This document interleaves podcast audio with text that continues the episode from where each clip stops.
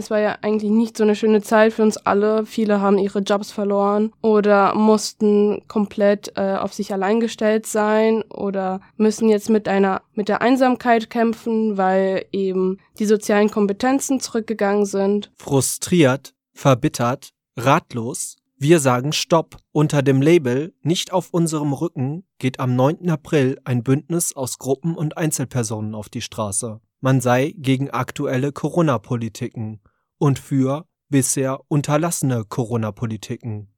Wanni vom Bündnis sprach mit uns über Forderungen, Ziele und geplante Demonstrationen. Wir fordern eine radikale Umverteilung des Reichtums, da die Pandemie hat bereits uns bestehende ungleiche Verteilung des Reichtums verstärkt. Ebenso fordert das Bündnis unter anderem auch die Deprivatisierung des Gesundheitswesens.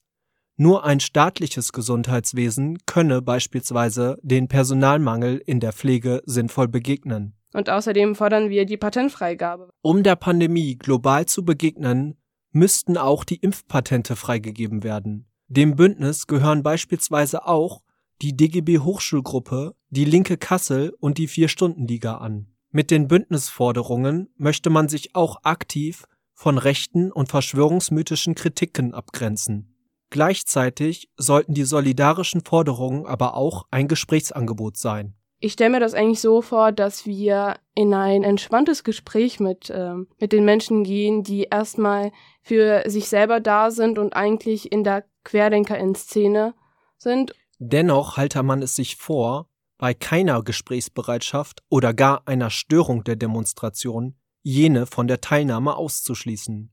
Grundsätzlich wolle man aber zunächst einmal allen Menschen die Möglichkeit bieten, solidarische Forderungen zu formulieren. Also die Menschen, die sich zum Beispiel in der Querdenker-Szene nicht so sicher sind und eigentlich frustriert sind und nur diese Bewegung haben, wo sie halt ihre Gefühle und ihr, äh, ihren Frust auslassen können, dass wir sie für uns gewinnen und dass sie sozusagen zur Vernunft kommen. Wie es nach der Demonstration am 9. April genau weitergehe, müsse man noch besprechen.